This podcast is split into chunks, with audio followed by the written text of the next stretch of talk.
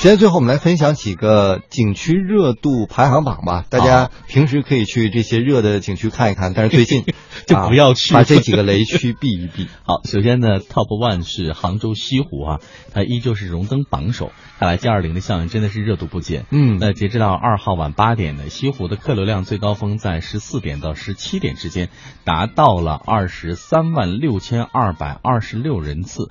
二十五岁到三十五岁的青年旅客占到百分之五十，男女比例较为平均。嗯，这个数据越来越清晰，连性别都已经抓出来。哎，还有第二个，第二个我挺意外的，就是以为会人很少、很肃静，现在不是喽，可能放空的地方真放空不了了。这就就是云南丽江古城排在了第二名的位置，客流高峰呢出现在十九点到二十点，呃，而且会持续很长时间。男性的游客远远超出女性游客，为什么嘞？这是单身汉吧？哎呦，还有一个就是十八岁到三十五岁的游客占到了百分之八十。哎呦，这又说明了什么？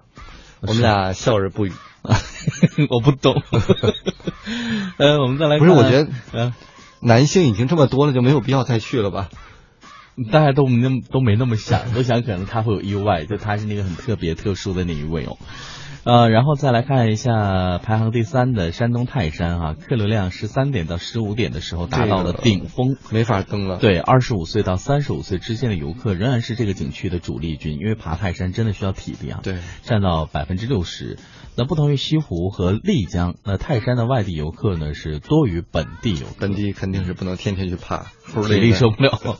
我们看第四名是安徽黄山，客流高峰出现在十四点到十六点，二十五岁以上的游客占比例超过了百分之八十八。与泰山的游客相比呢，外地游客量多于安徽本地的游客量。嗯啊。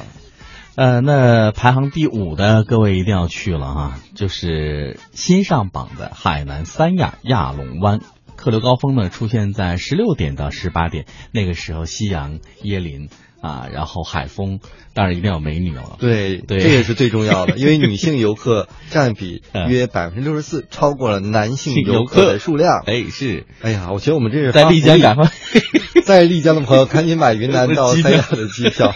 赶快飞走吧。